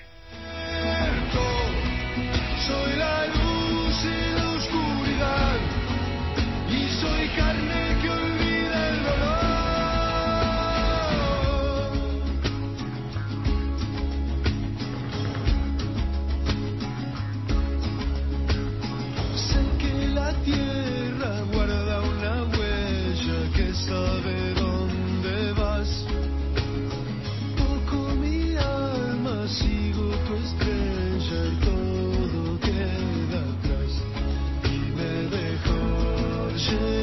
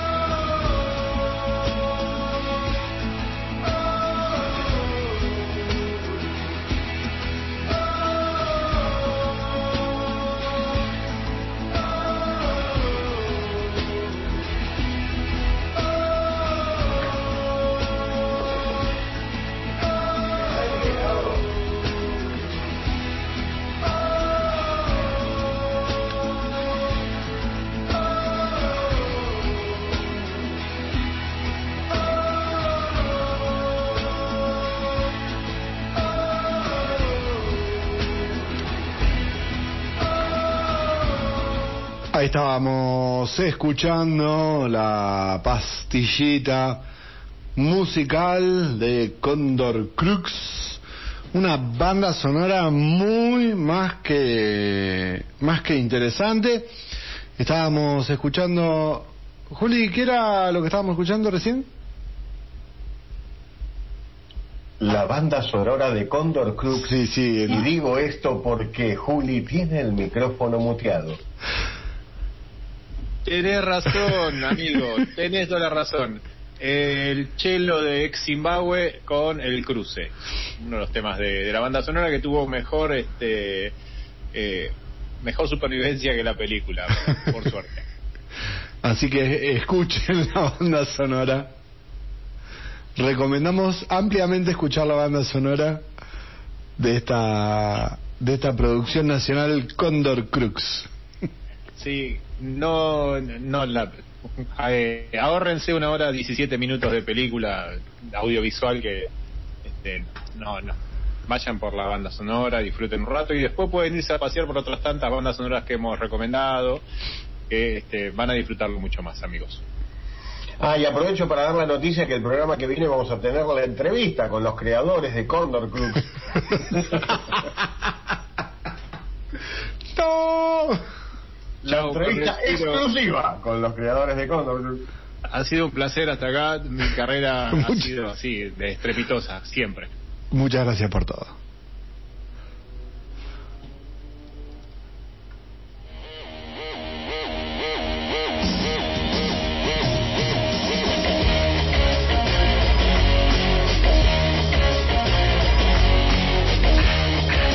Una de las pocas cosas buenas que tiene esta película. La canción de YouTube. Sí, eh, decime cuál otra más. Mm. Eh, la película de Bat- la banda sonora de la película de Batman. Sí, pero de esta Batman. Sí, eh, creo que en esa Batman eh, había un tema de Siouxsie and the Banshees. Claro, está- está- yo estoy hablando de sí, la música. Sí, yo, la yo música de a la película. La, la película es malísima, pero la, la Claro. banda sonora de esa película es una de las mejores de toda la saga de Batman. ¿eh? Y había que nivelarlo con, con la peli, ¿no? Claro, a- acá Toto dice que es, es muy horrible. Sí, sí, sí, era muy horrible. claro, la película esta es una de las de las Aprendí a malas. no discutirle, aprendí a no discutirle a la Toto, entonces tiene razón. Pero la banda sonora y esta canción está muy buena. En realidad no vamos a, no, no íbamos a hablar de esto, sino que vamos a hablar de Batman. No de The Batman, que ya en algún momento vamos a hablar de The Batman, la nueva película que le están haciendo, la están inflando. Bueno, vamos a hablar en otro momento de eso, de cómo la están inflando la nueva de Batman. ¿Qué sucede? El universo DC, el universo Batman es bastante amplio y lo están expandiendo, ¿sí? Este, a- así como Marvel eh, se expande, de, DC hace lo mismo de la mano de HBO. Y en HBO Max están realizando una serie de eh, animación que está basada en Harley Quinn. Harley Quinn, recordemos, es eh, el arlequín que acompaña a este el Guasón, que tuvo dos películas, participa en dos películas. Sí, estamos hablando de Harley Quinn, de Aves de Presa y este mm, Escuadrón Suicida. Así es. Aves de Presa muy buena, de Escuadrón Suicida me gusta. Pese a lo que digan todos, a mí me gusta. Escuadrón Suicida está muy buena. Gracias, Guillermo. Claro, Escuadrón Suicida. Ave de Presa Escuadrón Suicida, está- está bien. Ah, está bien. Escuadrón Suicida. Gracias, gracias, Sí, sí. bancamos, bancamos. Bien, el, el impacto que tuvo esas películas hizo que lanzaran, y aparte, digamos, termina uno termina queriendo al personaje de Harley Quinn, y lanzaron esta serie de animación que va por su tercera temporada, en realidad se está por estrenar la tercera temporada, y sucedió que tiene una forma este, bastante adulta de tratar este, las temáticas, es bastante sangrienta, si uno ve el tráiler este, hay sangre, bastante, Eh, viene en esa línea de animación, no es una animación suave para niños, y en la, eh, en la revista Variety, eh, de Variety, o sea, Variety, una publicación muy importante de Estados Unidos, sacaron un artículo al respecto de cómo diferentes series, entre las que está eh, Umbrella Academy, La Bruja Escarlata eh, y Harley Quinn, hacen como una modificación de las historietas. Bueno, en realidad la nota no es tan interesante. Lo que es interesante es lo que cuenta el, uno de los creadores de Harley Quinn al respecto de un problema que tuvo con la gente de DC. ¿Qué sucede? En esta tercera temporada, entre las muchas libertades que le dieron a los creadores de la serie, pusieron una escena muy particular en la cual Batman le practica sexo oral a Catwoman. Parece que los este, directivos de DC le dijeron, no, oiga hombre, los superhéroes no hacen eso. No pueden tener, o sea, Batman no le puede hacer sexo oral a Catwoman. Este, hubo una serie de discusiones y, mm, y los, el, el director de la serie le dijo, pero qué, Eh, esto es textual lo que publica la revista Varieté. ¿Estamos diciendo que los héroes son amantes egoístas? Y los directivos le dijeron, "Mm, no, es que vendemos juguetes de héroes y va a ser difícil vender un juguete de, de Batman después de que estuvo chupando algo de alguien. Muy bien resuelto, eh, muy bien resuelto esa discusión, la verdad que Vendemos juguetes para chicos. Este, y Batman no hace eso, los superhéroes no hacen. Vamos a ver qué sucede porque toda esta discusión es al respecto de la tercera temporada de Harley Quinn que se está estrenando en Estados Unidos en breve, la tercera temporada, y nosotros vamos a ver supongo que las tres temporadas juntas porque esto se publica en HBO Max y HBO Max llega a fin de mes a la Argentina. Falta menos. ¿Cuántas semanas? ¿Dos semanas? ¿Tres semanas? 13 días, pará, pará 13 días. Medida, maestro. 29 de junio, ¿no era? Sí, sí, sí, 13 días. Menos de dos semanas. Vamos, vamos. Dos semanitas, ¿cuándo es? 29, 29 es miércoles. martes. No, no, no vengo al programa, ¿eh? Ah, tampoco vengo al programa igual, les aviso. Eh, bueno, llega HBO Max, lo estamos esperando hace cuánto. Bueno, pero el 29 es HBO Max y el 30 venís al programa a comentarlo. No, no me van a dar los tiempos. Lo que sucede es esto. ¿Los héroes hacen eso? Y acá es donde yo le pregunto a la mesa, ¿los héroes hacen eso? Mi opinión es que es innecesario. O sea, es cierto que estamos en una época donde le están encontrando la vuelta al tema de los de los héroes que pasan a ser antihéroes eh, y está bueno. Pero bueno, todo tiene que ver un poco con, con la violencia que plantea en sí, eh, ya de por sí, cualquier cualquier trama de superhéroe. Ahora, agregar ese aspecto me parece que es totalmente innecesario y que no no suma, o sea, no porque nada te diga, oh, no, eso no, eso no acá, me parece que no, que no suma. El, digamos, no tiene que ver con el con el verosímil de- del género, o sea, no no voy a ver eso, a buscar eso, no no me interesa. Eh, tiene tiene ciertos, me parece, se mueve dentro de ciertos límites, de ciertos aceptables eh, y a mí me gustaría ver eso en este género. Y no es porque, estoy totalmente de acuerdo con lo que decís, y no es porque no te guste cierta rebeldía o no apoyes No, ciertas, claro. ciertos mensajes o no que quiera dar cosas, que me parece totalmente innecesario. O sea, todo el mundo, eh, sea superhéroe o no, todos comemos, cagamos y hacemos eh, determinadas cosas. Pero no viene a lo que es la trama de una serie de superhéroes. Y aparte, otra de las cosas que más me, que más me revientan a mí, eh, eh, el alegato de la persona que quiso justificar esa escena me parece tristi- me parece patético.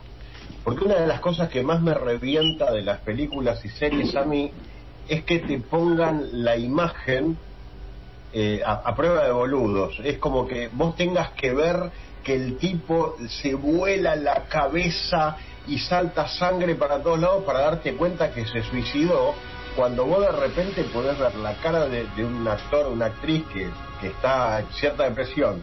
Listo, se dirige hacia un lugar cortás la escena ahí y vos decís, chao, el tipo se limpió. Y queda mucho mejor, mucho mejor cuando se insinúa algo, se actúa, cuando se da libre interpretación este, al, al, al que lo está viendo la película o el que está leyendo el libro, es mucho mejor eso que que te traten de idiota dejándote la imagen servida, porque es hasta chocante en algunos casos. Así que sí, me, me sumo al, a, a tu comentario, estoy totalmente de acuerdo. No, no es lo que yo tampoco quiera ver.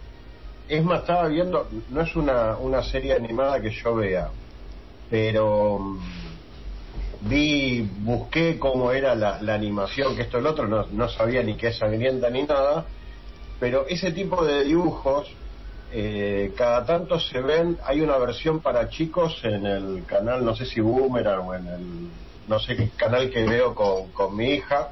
¿Cuál es el canal donde dan Gumball? Que es Boomerang. Eh, Cartoon Ah, Network. listo, gracias.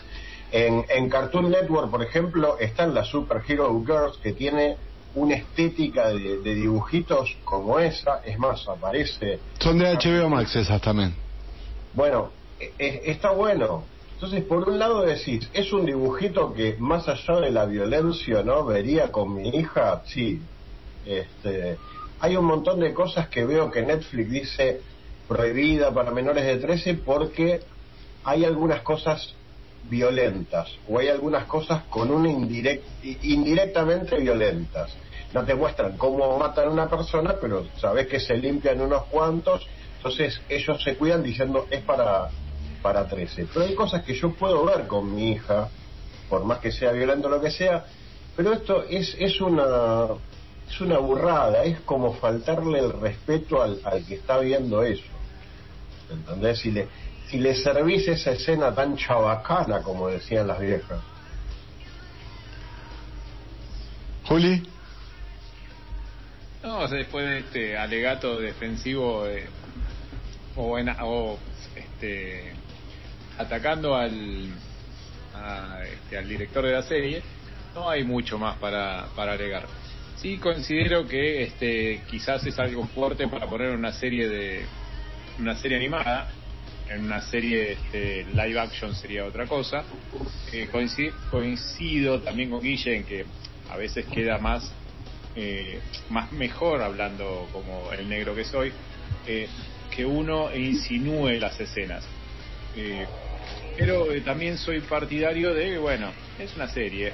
Cada uno tiene derecho a poner el material que considere necesario y después a cada uno eh, decidir qué hace con ella si la quiere ver o no la quiere ver parece que este, también está bien la decisión de, DC en cuidar su este, su producto, ¿no? En decir, bueno, no, no corresponde porque después te van a vender un muñequito de eh, Batman haciéndole las pelatio a Catwoman. Porque, exactamente. Entonces es difícil, ¿no? Es difícil. Después, ¿cómo, cómo le explicas a, a, a tu hija, hijo, cuando dice que quiero el dibujito de la torta, quiero a Robin haciéndole un... Ahí va. Sí, no, no me lo van a hacer en la panadería. en blanco fondant.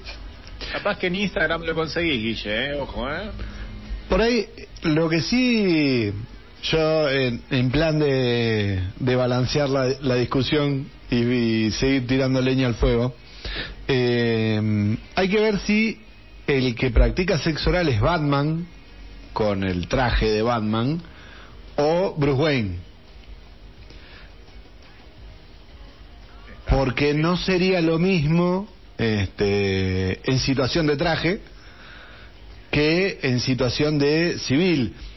Sin ir más lejos, en la serie Batgirl, eh, que eh, la protagonista, por lo menos la de la primera temporada, eh, es eh, que es lesbiana, tiene situaciones de sexo, pero no con el traje, sino en su rol de mm, de personaje civil En su, su alter ego. en su alter ego, exactamente, gracias. En su rol de alter ego tiene un encontronazo con una chica y tienen, no muestran todo por una cuestión de que tampoco es prohibida para acá 18, sino que se ve que van a los bifes. Sí, pero no. eh, A mí, por ejemplo, me, me, me acabo de acordar.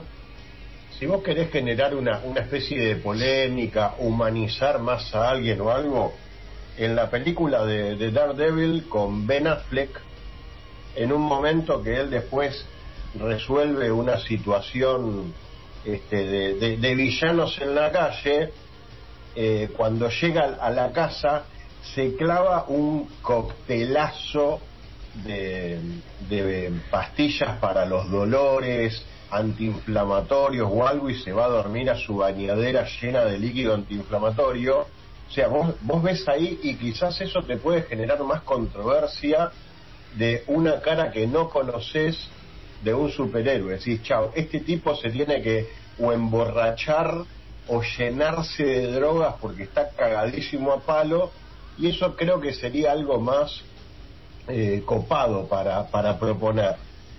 Porque ver un tipo teniendo sexo con una mujer, con un hombre, con quien sea, no es algo que sea fuera de lo común, es parte de la naturaleza del hombre. Es lo mismo que verlo cagando, o sea, no inventaste nada nuevo, no estás rompiendo ninguna regla, es innecesario agregar eso por agregar, por sentirse que, que sos border.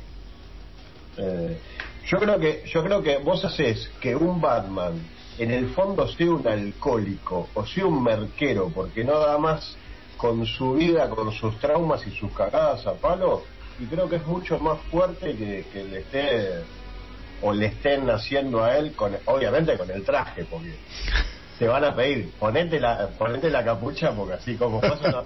pero también eso hasta es, es es algo básico es algo que cualquier persona que tenga un casco en su casa le habrán dicho muchas veces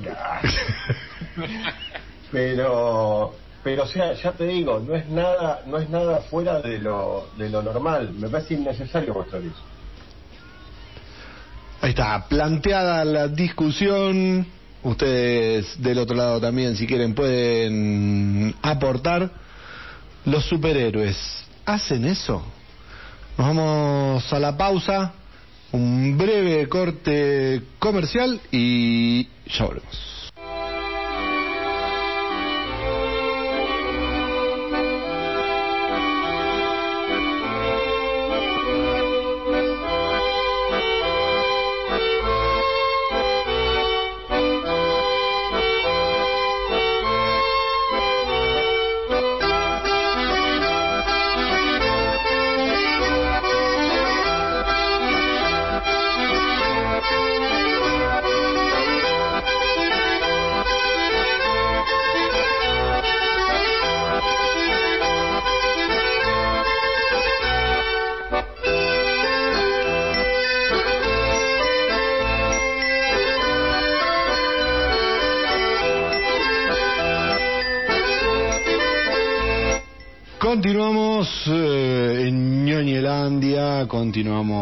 En el aire del afán. Nos queda un ratito de programa todavía. On está mirando la hora. 11 menos cuarto, todavía falta un poco para las 11 menos cuarto. Todavía falta un poco para las 11. todavía falta para las 11 menos cuarto. Imagínense para las 11 todavía falta más. Esto de tocar demasiadas cosas y agarrar demasiados botones, que la consola, que el celular, que la tanda, que la cortina. Ah, me voy acomodando porque vamos a continuar con la ñoñez, continuar con nuestras ñoñeces y vamos a ir por acá.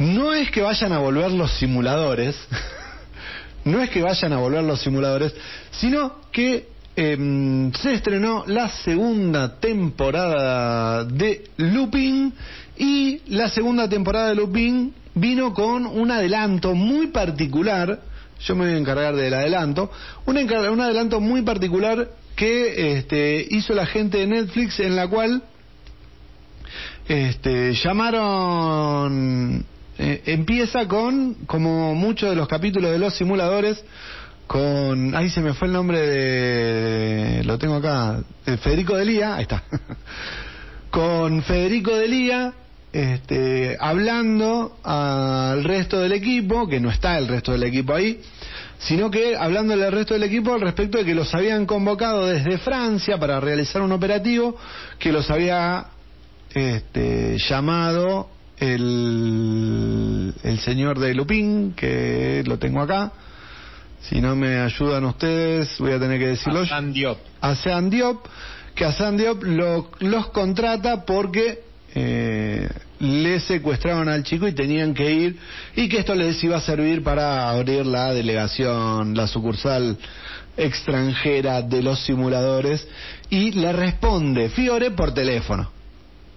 Fiore está al teléfono, en teoría en Francia, diciéndole sí, sí, yo me encargo, yo me encargo, y ese es el pie de inicio a la segunda temporada de Lupin.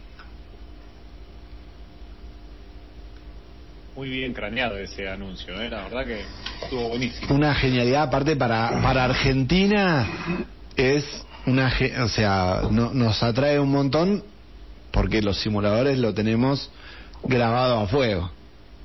Sí, tengan en cuenta que están hablando con alguien que no lo vio todavía y que así todos Somos, somos dos. Yo vi un Ah. solo No capítulo. en uno- eh, yo acá, Olis. No, no, no, no. Tenemos problemas, ya lo sabemos. ¿Cómo rompían las bolas en esa época con, con esa serie? Y Me pasó no me- lo mismo, Guille. no me interesaba, mismo. El mismo con no. quien puedo hablar.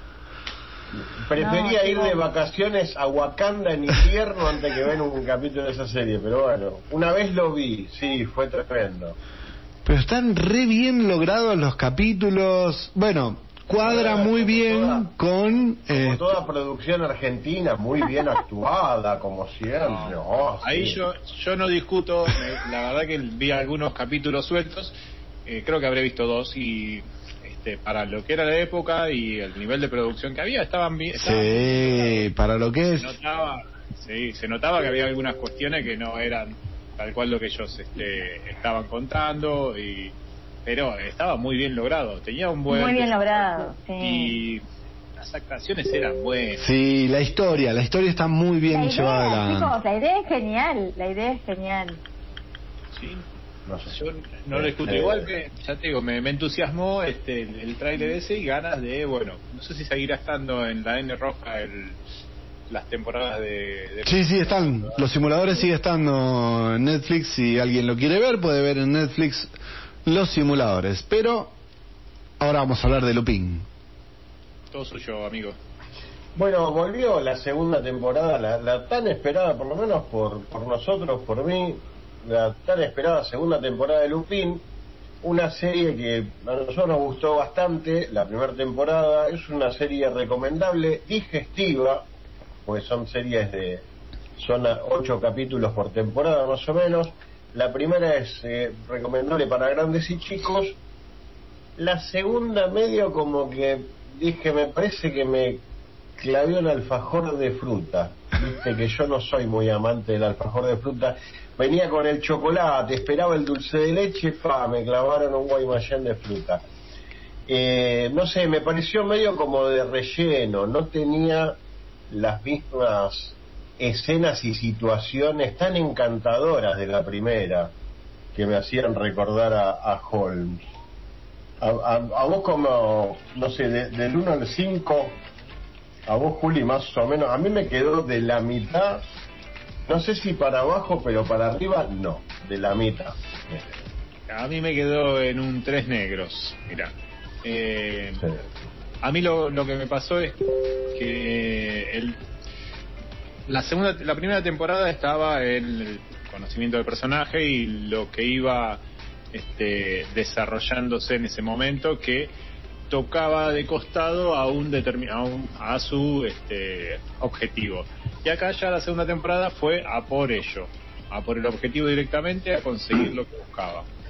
Eh, En ese en ese conseguir lo que buscaba eh, conocemos algunas de las mezquindades de del personaje, ¿no? De, a mí me, me dio ¿El malo?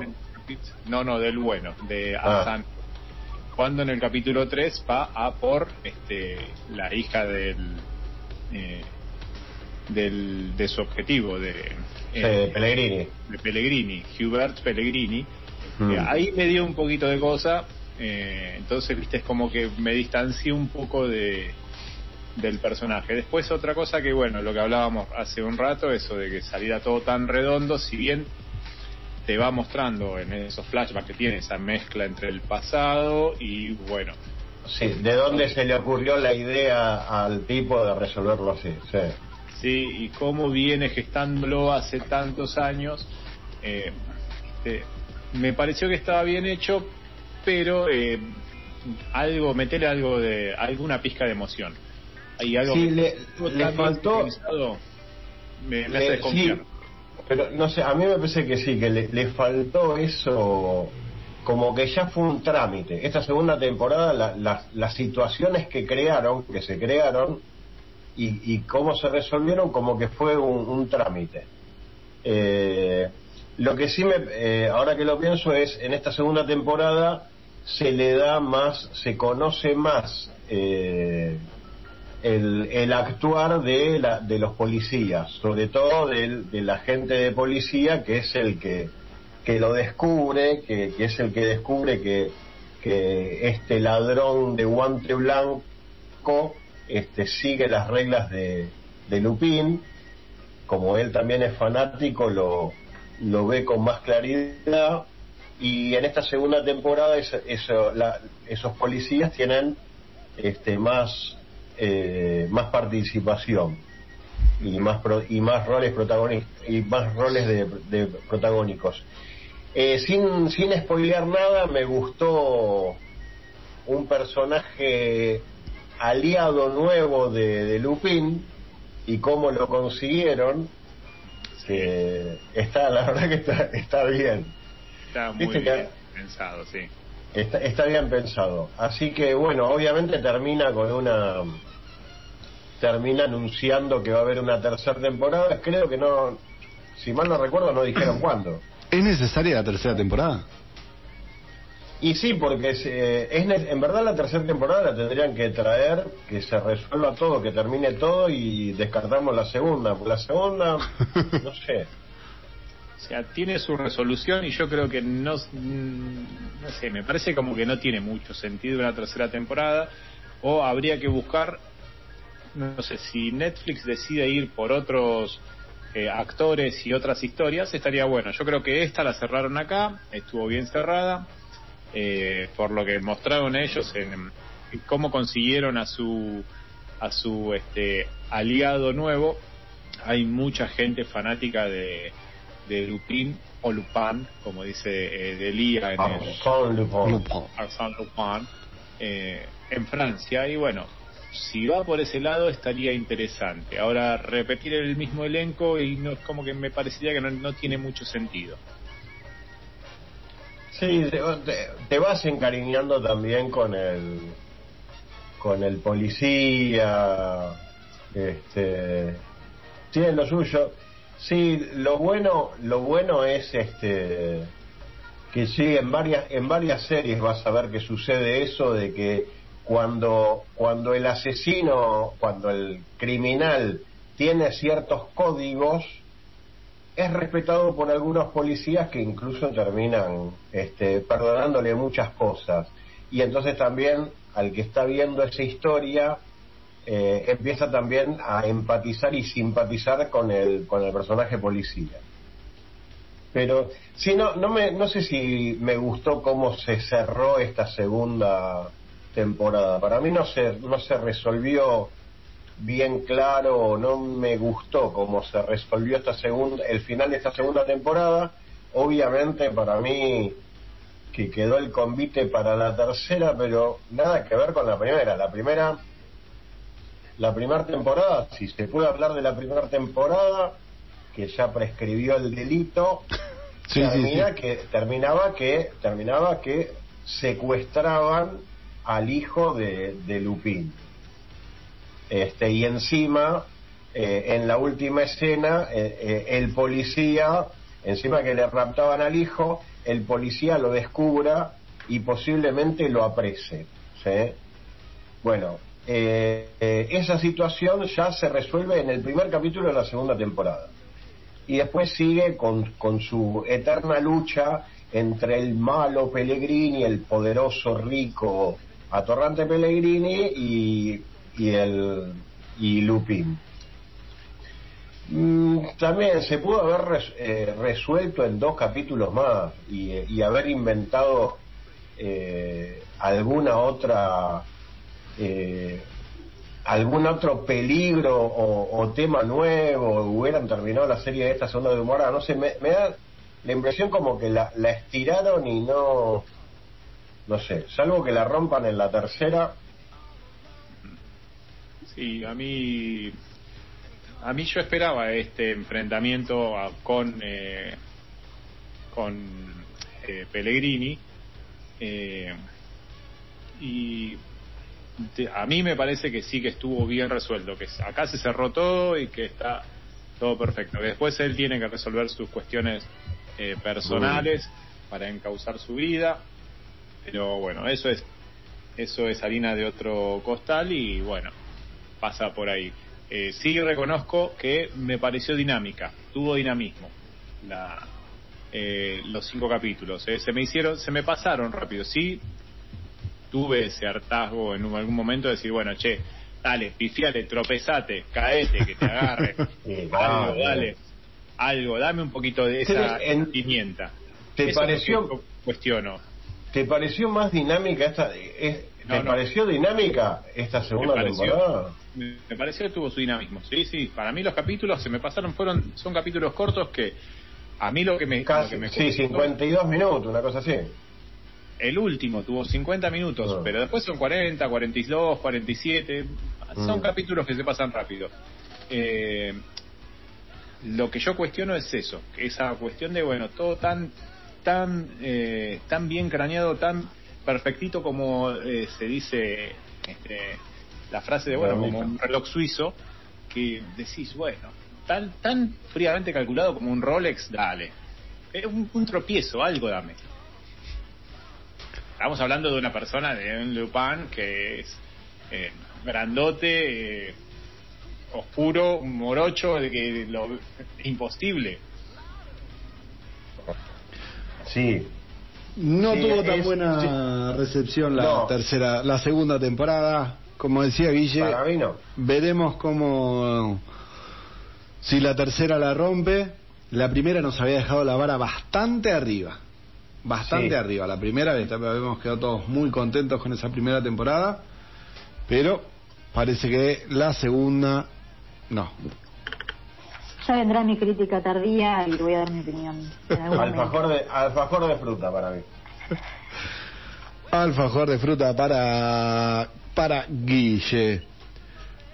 Casi las 11 y vamos a repasar unos trailers antes de irnos a la tanda. ¿Les parece? Vamos a ver qué hay. Nos quedan un... Esto también me lo encontré... Uy, ya, se me fue. Se me lo encontré hoy. Ah, está buenísimo. Sí. Lo vi, lo vi, lo vi, sí. Me gustó mucho. Troll Hunter, una nueva película, pero esta vez es película para los que se desayunan de qué estoy hablando. Troll Hunter es una serie que realiza Guillermo del Toro en Netflix también. Es toda una saga, que es la saga de Arcadia, se llama la saga de Arcadia, de Arcadia, que es el cazador de troles. Tiene como tres temporadas la, la serie. Y em, va a haber un final. El final de toda la de toda la saga de Arcadia se va a dar con esta película. Igual la saga de Arcadia tiene incluso un spin-off que está dentro del universo, no con el cazador de troles, por eso no se llama Troll Hunter, sino que se llama, y ahora no me acuerdo porque estoy jugando con mi memoria nada más, algo de algo de Arcadia se llama, que es eh, este lo que sucede en el mercado de los troles. Pero bueno, en la saga de Arcadia sucede que en el- la ciudad de Arcadia, debajo de la ciudad de Arcadia, hay un, un mundo de trolls.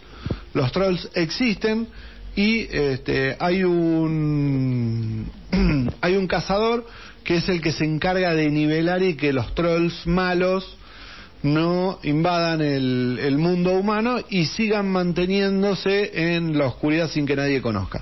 Lo que sucede, todo esto estoy contando el primer capítulo de la primera serie de El Cazador de Troles.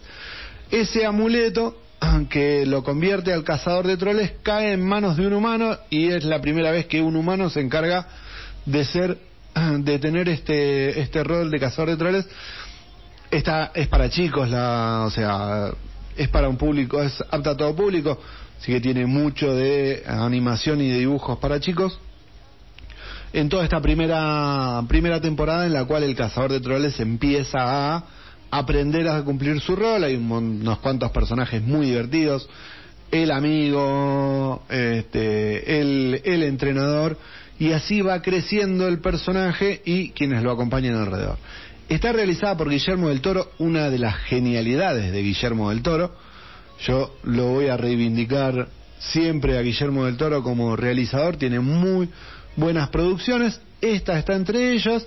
Y la saga de Arcadia, eh, perdón, El despertar de los titanes va a ser el cierre final para toda esta saga, una película en la cual se van a juntar todas las líneas de, este, de esta saga.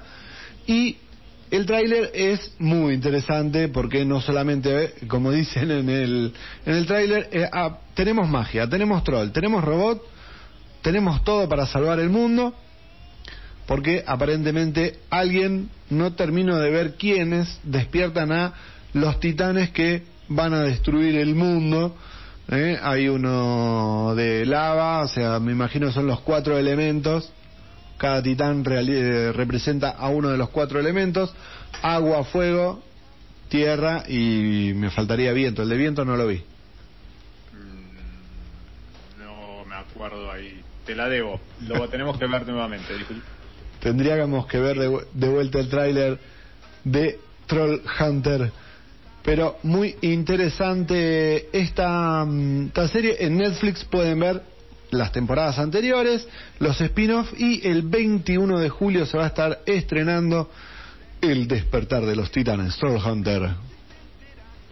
Sí. Tiene la serie, estaba leyendo hoy un poquito, tiene las voces de eh, Mark Hamill entre ellos, este, Anton, Anton Yelchin, que es el actor que estuvo en la última saga de Star Trek, ya ha, partido de gira y que ha sido sustituido por Emil Hirsch, también está Angélica Houston, está el mismo Guillermo del Toro poniendo la voz, la serie es muy, es muy buena, es entretenidísima.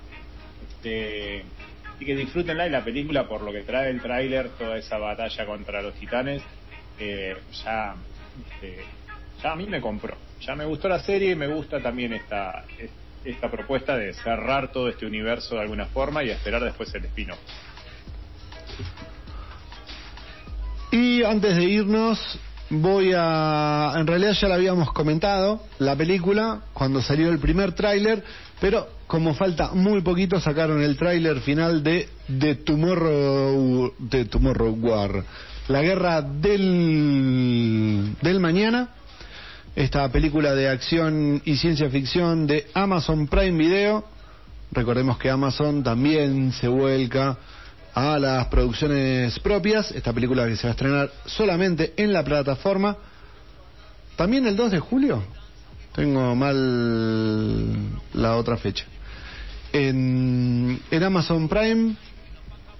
Sí, el 2 de julio. Perdón, había visto mal. La de Troll Hunter el 21 de julio. Dije 2 de julio. En la película protagonizada por Chris. Este. Chris Pratt. Recordemos Chris Pratt es este. Star Lord. Star Lord en Guardianes de la Galaxia. Esta película que en este último tráiler muestran más a los bichos que vienen a aniquilar el planeta. La, la película trata de que en, en, en un momento está toda la gente y aparecen de la nada en un medio de un partido de fútbol gente que viene del futuro y dice muchachos en unos 50 años el mundo se acaba porque nos invaden los alienígenas y se mueren todos. Necesitamos gente que venga a luchar. Así que vénganse para nuestro presente y vamos a luchar juntos. Chris es un ex militar que es docente y se enrola por su hija para que ella tenga un futuro y va a pelear y obviamente salva al mundo. Wow. ¿En serio? ¿Así? Me imagino, ¿no? No, no creo que sea de las películas. No sé. Yo le pongo, le pongo unas fichas a los extraterrestres, ¿eh? Mira que son, son picantes, ¿eh? Sí, Me gustó Sí, eso. sí, de- sí, son, son Sí, muchos y son ágiles. Sí, me gustó eso de que aparecen en el partido de fútbol y dicen, gente, se pudrió el rancho, vengan con nosotros porque no queda ninguno. Está bueno, ¿eh? está bien, bien llevado. Y después, bueno, te muestran mucho más que en el trailer anterior que habíamos visto, que era de un, menos de un minuto, creo. los trailers anteriores no mostraban nada. O sea, apenas si te mostraban un poquito en un momento. En este muestran completamente que son un montón, se mueven muy rápido. Este, eh, o sea, son una banda y tocan el más duro metal. ¡Wow! Son vir- virtuosos encima. Este, interesante, mucha acción. Me hizo acordar en cierto. Sí, mucha acción. Sí, eh, a mí me gustan ese tipo de películas cuando Sí, puedo y, y engancho esa de la de Tom Cruise con Emily Blunt. Eh, Sí. ah, y The Edge of Tomorrow creo que es eh, Al filo del mañana también. A mí me, me gustan así, mucha acción y mucho alienígena viniendo a pudrirla. Vengan y acá los esperamos. Vengan, estamos. Esta película promete eso. Tiros, alienígenas, mucha acción. Eh, la vamos a estar viendo, la podemos ver a partir del 2 de julio. Faltan dos semanitas en la plataforma Amazon Prime Video. O si viene el amigo Juan T, eh, también nos la puede traer. Nos vamos a ir a una pausa, última pausa comercial. ¿Les parece? ¿Ya? ¿No? ¿O, o ya nos despedimos? ¿Nos tenemos que ir? Más o menos ya nos tenemos que estar yendo. Hacemos una pausa, volvemos y este volvemos y nos despedimos.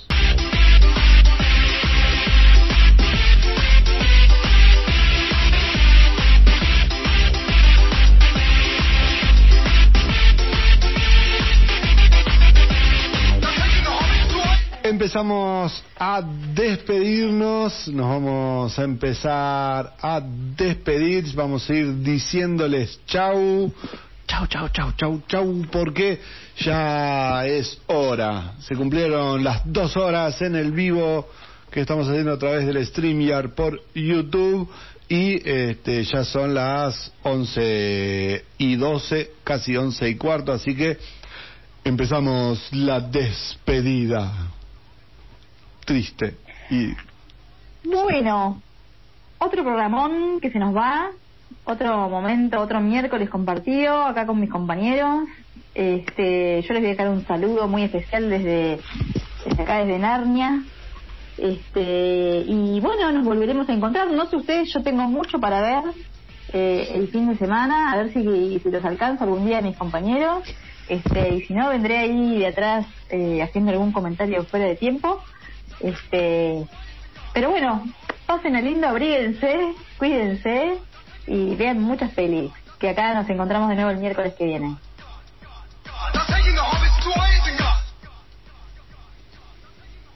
Adiós, hasta el miércoles que viene.